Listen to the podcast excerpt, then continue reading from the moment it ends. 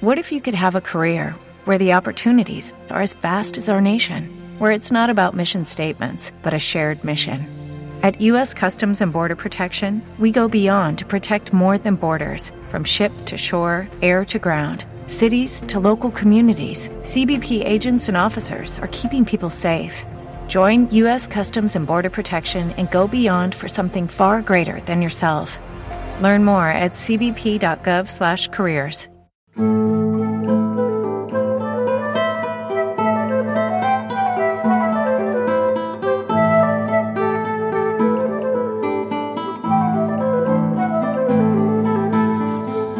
todos estos pinares, nin el val de la Gamella, non vi serrana máis bella que menga de Manzanares. Desciendo el yelmo ayuso, contra el bóbalo tirando, en ese valle de Suso vi serrana estar cantando. Suélala, según Nesuso, e dice, serrana, estando oyendo, yo non me excuso de facer lo que mandares.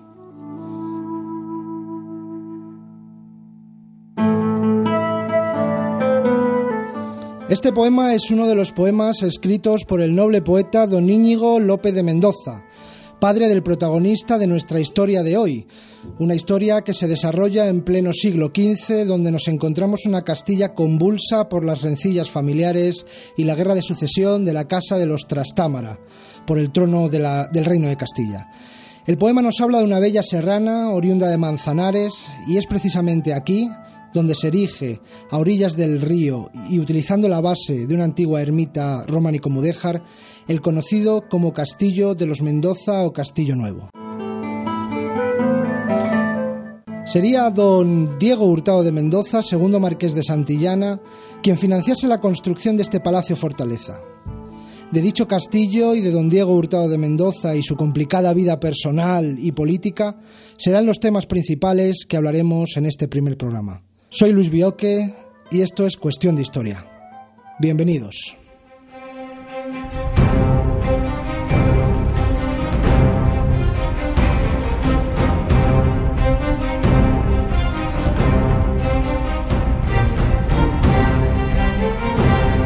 Bienvenidos de nuevo a Cuestión de Historia, el espacio de Onda Pedriza, la radio pública de Manzanares el Real, dedicado a la historia y la arqueología.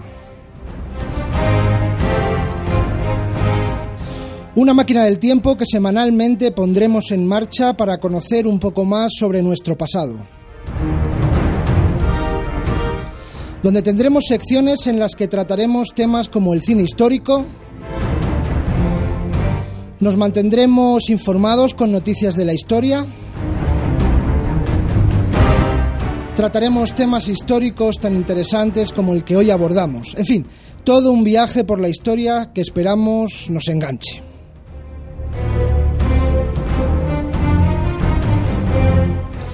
En el programa de hoy hablamos en el bloque principal y para hacer un pequeño homenaje a nuestro municipio, que está repleto de historias, sobre el castillo de los Mendoza y la vida de su promotor, don Diego Hurtado de Mendoza.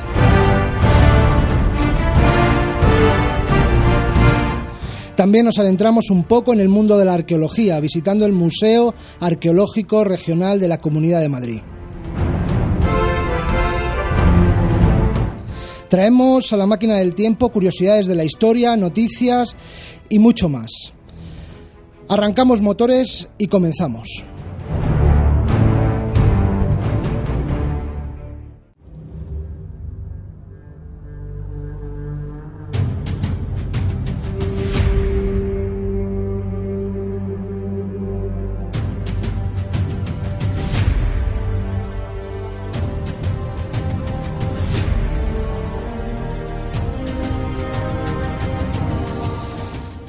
Vamos a ponernos en situación para este primer tema del programa y para ello nos vamos a trasladar a Alcalá de Henares, al antiguo colegio convento de dominicos de la Madre de Dios, edificio religioso fundado allá por 1576 por doña María de Mendoza y de la Cerda, pasando a formar parte dicho edificio del conjunto universitario de la Villa Complutense a partir de 1698.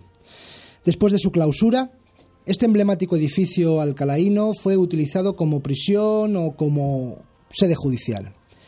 Hoy en día alberga el Museo Arqueológico Regional, fundado el 25 de mayo de 1999, y es precisamente de la función actual de este edificio en cuanto a la difusión y la investigación del trabajo, del trabajo arqueológico e histórico en la que nos vamos a centrar en este primer bloque. El mar, el Museo Arqueológico Regional, alberga en sus salas unas amplias colecciones históricas que recorren las diferentes etapas cronológicas de nuestra comunidad, de la Comunidad de Madrid. Desde diferentes vestigios óseos de animales extintos, así como fósiles, pasando por la prehistoria de la humanidad con piezas tan eh, singulares como bifaces y diferentes útiles líticos de la prehistoria. La Edad Media, también la toca con restos del Madrid musulmán o restos cerámicos mudéjares, adentrándonos en el Madrid cortesano del siglo, de los siglos XVII y XVIII y una amplia muestra de la situación actual de la arqueología como ciencia en nuestra comunidad. Además de esta interesante exposición permanente que podemos visitar cualquier día del año el mar alberga exposiciones temporales, como la que actualmente tiene en sus salas hasta finales de este año 2014. La actual exposición temporal se llama José Latoba, 40 años de fotografía arqueológica española, 1975-2014. Es una exposición que se articula en torno a la figura del fotógrafo José Latoba, uno de los fotógrafos habituales en los proyectos arqueológicos más relevantes en nuestro país. En ella se recogen más de 100 fotografías, cuatro audiovisuales y numerosas publicaciones de Latoba, en un recorrido que abarca desde el año 75 hasta la actualidad. Además de la función divulgativa del museo, el MAR organiza diferentes actividades en torno a la difusión y expansión de la ciencia arqueológica e histórica, así como del fomento de la arqueología con el impulso y apoyo en áreas de la investigación, creando proyectos en yacimientos arqueológicos como el del Calvero de la Higuera, en Pinilla del Valle, donde se han descubierto restos de Homo neanderthalensis, también el mar participa en el llano de la Horca, en Santorcaz, donde se extraen día tras día prácticamente restos de la, de la cultura carpetana, esa cultura protohistórica hispana más concreta del centro peninsular. Y, de esta, y se está diseñando un amplio parque arqueológico en Santorcaz, además bastante interesante. Pero también el mar fomenta excavaciones en el exterior de nuestro país. Concretamente colabora en el yacimiento de Olduvai, en Tanzania, en África. El yacimiento de Olduvai en Tanzania se ha calificado como la cuna de la humanidad. Y ya es que aquí se han descubierto desde en la década de los 60 restos óseos de más de 2 millones de años, como son los del Homo habilis, uno de los primeros homos eh, de la historia, de la prehistoria de la humanidad. Todo un lugar público, todo un edificio bellísimo, arquitectónicamente hablando, y, e histórica y arqueológicamente, todo un edificio dedicado en profundidad a la divulgación arqueológica y donde podemos viajar físicamente, no como en nuestro programa, que lo hacemos a través de las ondas, viajar a través del tiempo y de alguna manera en la historia de nuestra comunidad. Podéis buscar más información en la web del Museo Arqueológico Regional de la Comunidad de Madrid en www.madrid.org barra Museo Arqueológico Regional. No os lo perdáis, os lo recomendamos desde Cuestión de Historia.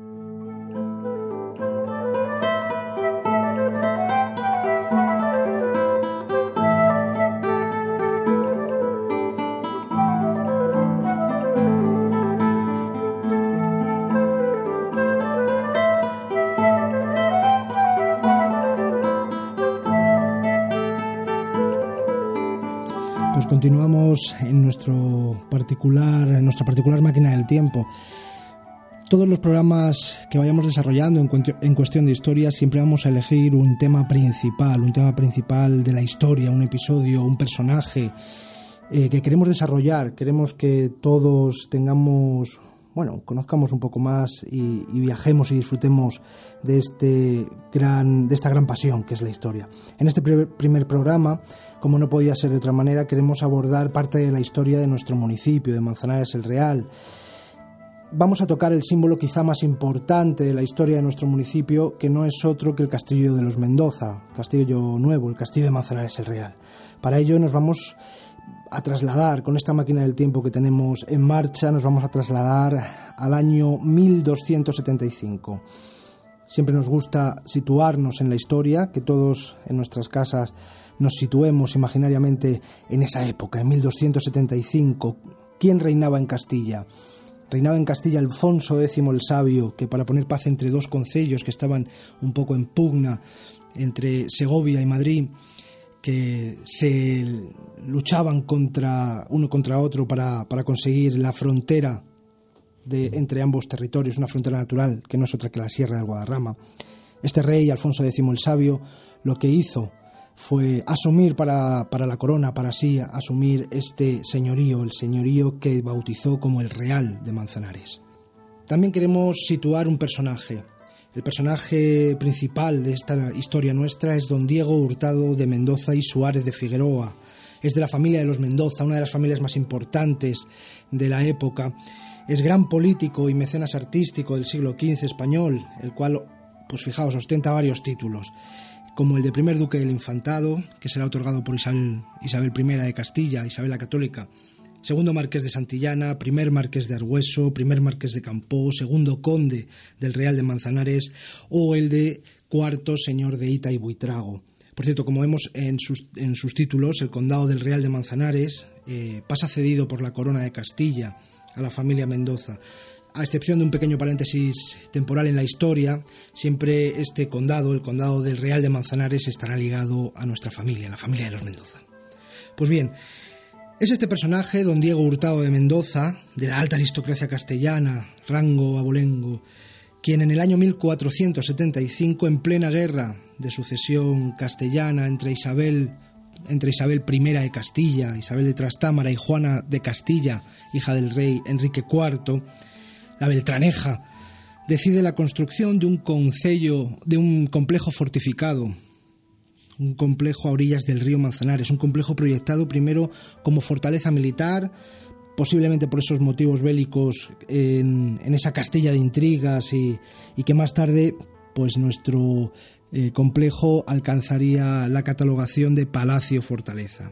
Un castillo proyectado por la familia de los Mendoza eh, más amplio y más lujoso que el que, tenían ya en, en esta misma zona, en la zona de Manzanares, el Castillo Viejo. Este nuevo castillo, pues evidentemente estaba acorde eh, y se notaba la notable influencia política en la corte castellana eh, alcanzada por, por, esta familia, por los Mendoza.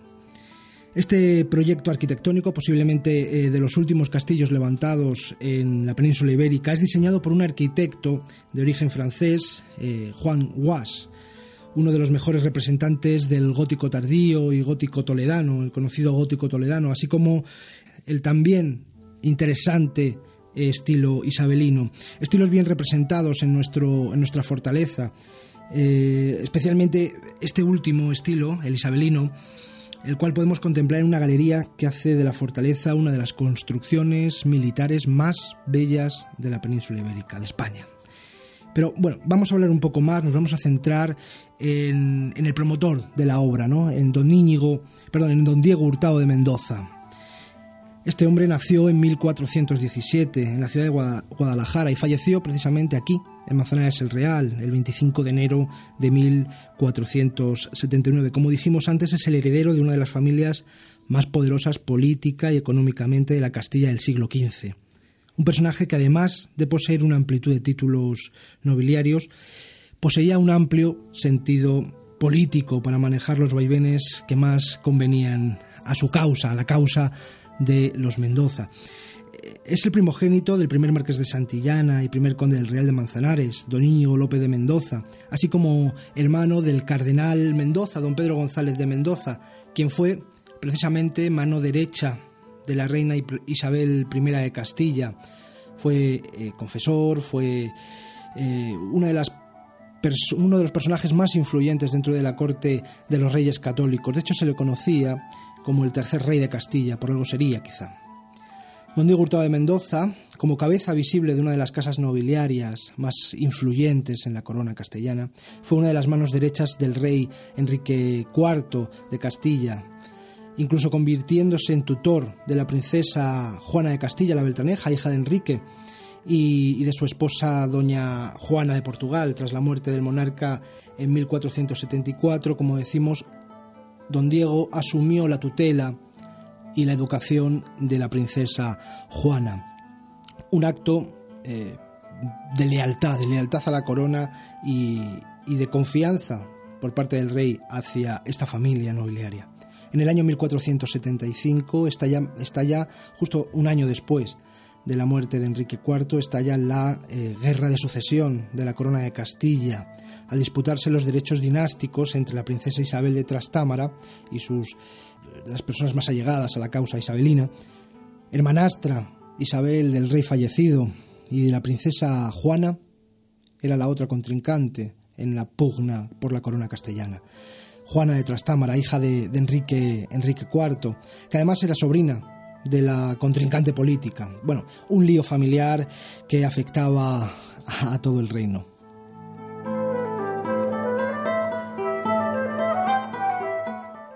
Nuestro personaje, don Diego, apoyó en primera instancia la causa de Juana por múltiples motivos. Una quizá por, su proximidad afectiva a la princesa, por esto de haber sido su tutor, pero también algo afectaría que se usase el nombre de su yerno, del yerno de don Diego, don Beltrán de la Cueva, al considerarle Isabel y sus acólitos padre natural de la princesa Juana, es decir, ilegítima del muerto rey Enrique. Un rumor lanzado por el marqués de Villena, Juan Pacheco, haber sido desplazado por don Beltrán como hombre de confianza del rey Enrique.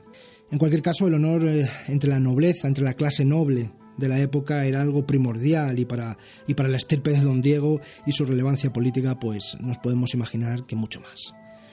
También como hoy, en el siglo XV, en la política, pues eh, todo vale, y más eh, si los intereses económicos están en juego. Por eso, don Diego, en amplia armonía con su hermano, el cardenal Mendoza, y tras un acuerdo con el cardenal diácono de Roma, Rodrigo Borgia, que sería coronado tiempo después como el Papa Alejandro VI. Asume como suya la, la causa Isabel. Pone a la causa Isabel todas sus armas, dejando o traicionando de alguna manera la causa de Juana. Los nuevos reyes, Isabel I de Castilla, una vez ganada la guerra y coronados ambos como reyes legítimos de Castilla y Aragón, Isabel I de Castilla y Fernando V de Aragón premia por la lealtad de don Diego en la lucha civil, otorgándole el título de Duque del Infantado. Es el primero de su nombre.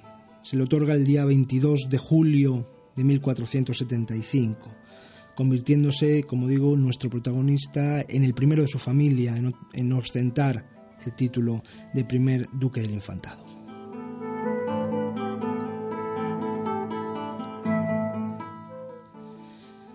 A partir de ese instante, a partir de que la corona se consolida, de que su posición dentro de la corte es firme, la familia de los Mendoza se convierte en eh, la familia con más peso nobiliario y más privilegios dentro de la corte.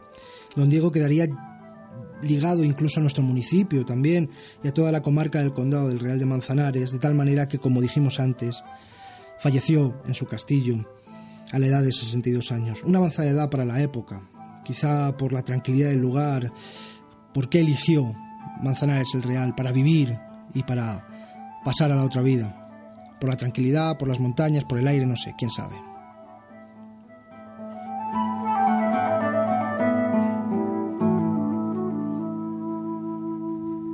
Evidentemente, hasta la actualidad el castillo sigue siendo propiedad de la familia de los Mendoza, la familia ducal del infantado, quien tiene cedido el usufructo y la explotación a la Comunidad Autónoma de Madrid.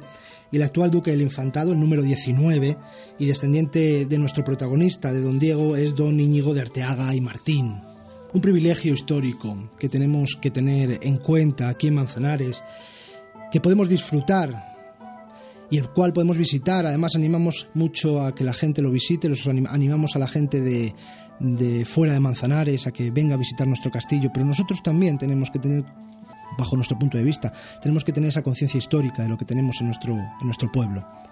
Podemos visitar el castillo de los Mendoza todos los eh, de martes a domingo, de 10 de la mañana a 6 de la tarde, por un precio casi irrisorio, de los más baratos, 5 euros. El precio reducido es de 3 euros para, para menores y la tercera edad. Evidentemente no hay que decir más, simplemente que en cuestión de historia recomendamos la visita del Castillo de los Mendoza. También os recordamos de que podéis proponernos temas para cuestión de historia, para tratar aquí, para hablar aquí en el mail cuestión.historia.gmail.com.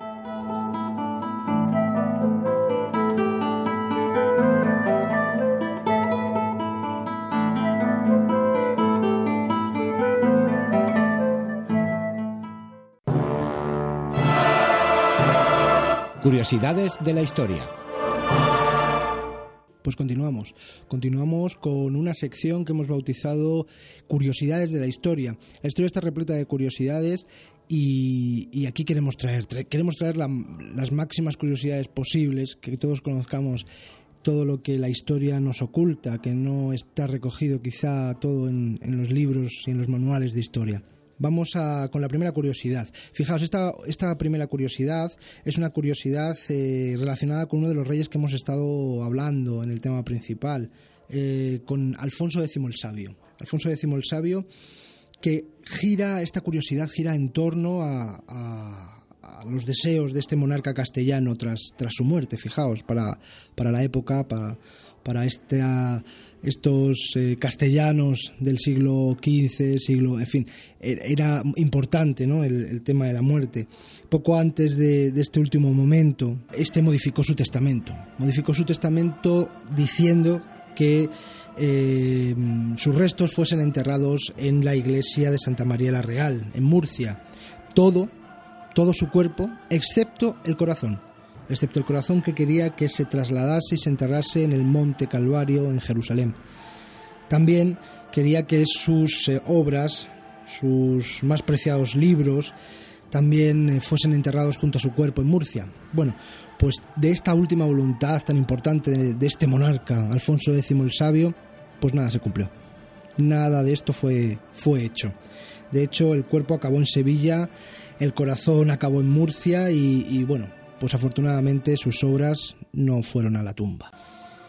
Esta siguiente curiosidad está relacionada con la cultura romana, la cultura romana esa tan importante para nosotros, para nuestra vida cotidiana. ¿Qué es SPQR? Nos preguntamos cuando vemos muchas ilustraciones o películas de la antigua Roma, cuando vemos a todos esos legionarios portando estandartes con estas cuatro letras tan, tan repetidas, incluso hoy las podemos ver en el escudo de la ciudad de Roma. Pero, ¿qué son? ¿Qué significa SPQR?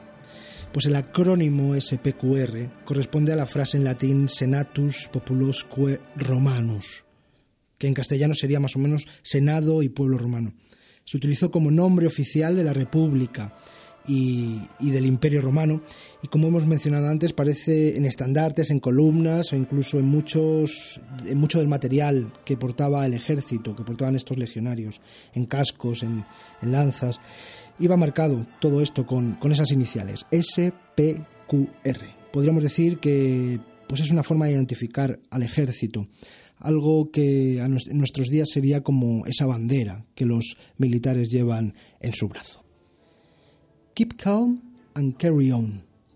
Sin querer, uno de los carteles más míticos y menos utilizados de la historia se convirtió en un elemento artístico relacionado con el pop. El Keep Calm and carry on, tan famoso ahora, que quiere decir mantén la calma y continúa trabajando, continúa con lo tuyo.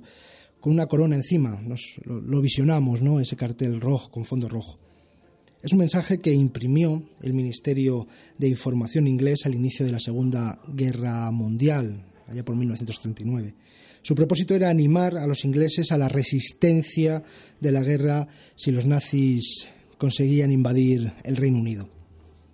Se imprimieron para la causa, para esta causa de animar a la población, cerca de dos millones y medio de copias. fueron utilizados mayormente en exposiciones, dado que Alemania, evidentemente, nunca consiguió invadir el Reino Unido. Su diseño sencillo, con una tipografía oficial, la tipografía del gobierno, buscaba identificar la identidad también del ministerio y el apoyo de la corona, con esa corona que lleva encima. Al expirar el copyright de, este mensaje, de esta tipografía, de este, de este cartel, hoy en día es uno de los diseños más reproducidos y con más variantes que se pueden encontrar en Internet.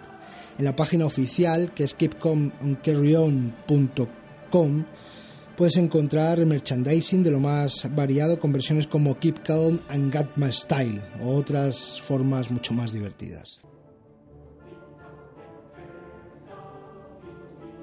Si conocéis alguna curiosidad, habéis oído hablar de algo interesante que pueda tener algún origen, su origen histórico, y no sabéis dónde puede ser este, de dónde puede venir este origen, no dudéis en poneros en contacto con Cuestión de Historia.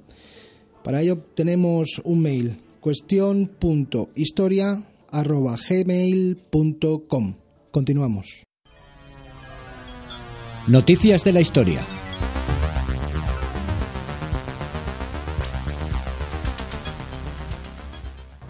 Mantenernos informados también es una prioridad para cuestión de historia.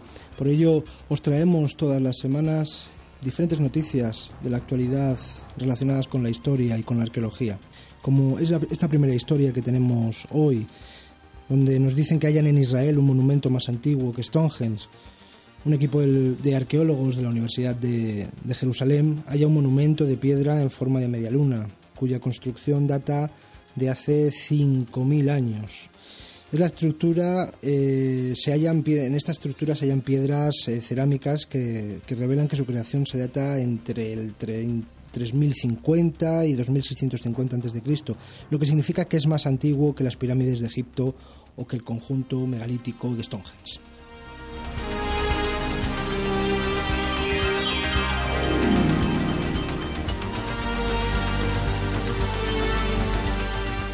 Una de las preguntas más frecuentes para historiadores e investigadores de todas las áreas científicas es la de conocer la identidad del conocido asesino Jack el Destripador.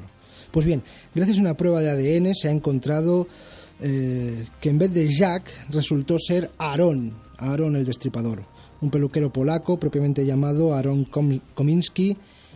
Pero, eh, ¿cómo hemos podido llegar a saber, después de tantos años, a saber la identidad de este? El escritor Russell Edwards, obsesionado con este caso, compró en el año 2007 un chaleco que pertenecía a Catherine Edwards, la segunda mujer asesinada en el distrito de Whitechapel de Londres, por nuestro célebre asesino. En su deseo de saber más eh, sobre esta prenda, mandó el chaleco al doctor eh, Jerry Lowlane, un especialista en genética. El chaleco había permanecido intacto durante todo este tiempo, así que cuando Longlin lo analizó, encontró el ADN de dos personas distintas. Solo tenía que comparar el material genético del asesino con el de los sospechosos de la época. Pero claro, todos los sospechosos estaban muertos después de tanto tiempo. Pero ¿cómo podía hacerlo? ¿Cómo podía comparar este ADN? Según explica el diario Daily Mail, el científico localizó a algunos de los descendientes de los sospechosos para poder realizar las eh, pertinentes comparaciones de ADN, del ADN encontrado y acertó. Encontró una de las parientes británicas de la hermana de Kominsky que comparte el ADN mitocondrial con el presunto asesino. Los dos ADNs coincidían en más del 99%, un porcentaje que en la segunda prueba ascendió al 100%. Eh, de hecho, fue capaz incluso de identificar la etnia y procedencia geográfica del ADN extraído, perteneciendo al haplogrupo T1A1, común de las personas de etnia rusa y judía. Aunque Kosminski fue ubicado en una de esas escenas eh, criminales eh, por un testigo de la época, no hubo evidencia necesaria para inculparle definitivamente. Scotland Yard lo tuvo en la mira hasta que fue ingresado en un psiquiátrico por ser un probable esquizofrénico paranoide, con alucinaciones auditivas y propenso a la masturbación. Kominsky no fue juzgado por estos actos atroces, estos crímenes, estos asesinatos, pero ingresó en un psiquiátrico en 1891, donde permaneció hasta el día de su muerte en 1919.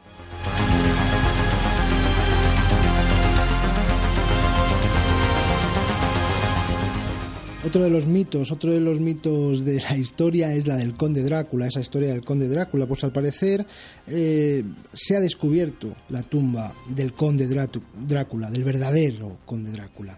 Al parecer esto es lo que confirma un grupo de investigadores que a la cabeza está la estudiante de, doctorado Erika Stella, que afirma que en la iglesia de Santa María de la Nova, de Nápoles, Italia, se encuentra una lápida del siglo XV que pertenece a Vlad Tepes, Vlad III, más conocido como Vlad el Empalador.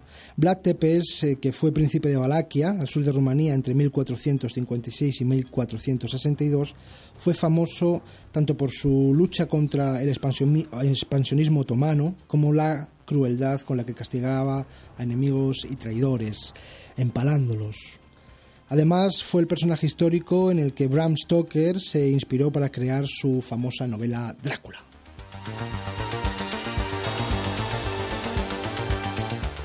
Vlad Tepes eh, falleció en 1476 y desde entonces son muchos los rumores sobre el paradero de su cuerpo. Unos dicen que murió en una batalla, otros expertos apuntan a que fue hecho prisionero, aunque algunos se decantan por la teoría de que fue rescatado por su hija y pasó sus últimos días de vida en Nápoles. Los, investigadores que trabajan en el citado templo se dieron cuenta de que la lápida en cuestión estaba repleta de símbolos de Transilvania, donde nació eh, Vlad. Fuentes de la investigación dicen que la estructura en bajo relieve de la tumba demuestra un simbolismo evidente. Los dragones hacen referencia a Drácula, a Tracul, y las dos esfinges eh, opuestas enfrentadas a la ciudad de Tebas, también conocida como Tepes. En estos símbolos el nombre del conde Drácula está escrito.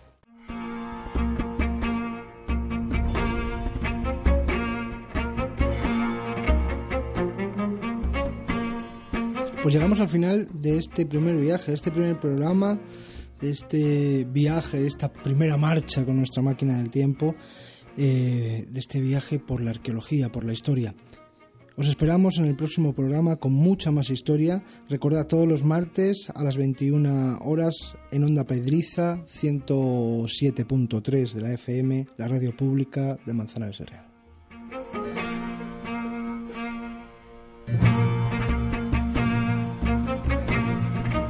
También recordaros que nos podéis encontrar en internet, donde podréis descargar eh, los podcasts y leer nuestros artículos relacionados con la historia y la arqueología. El blog es cuestión-historia.blogspot.com. También podéis poneros en contacto con el programa en el mail cuestión.historia.gmail.com.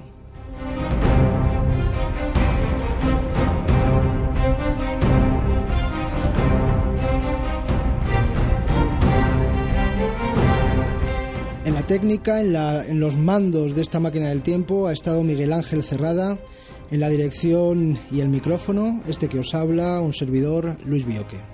Muchas gracias, paramos esta máquina hasta la siguiente semana, hasta el siguiente viaje.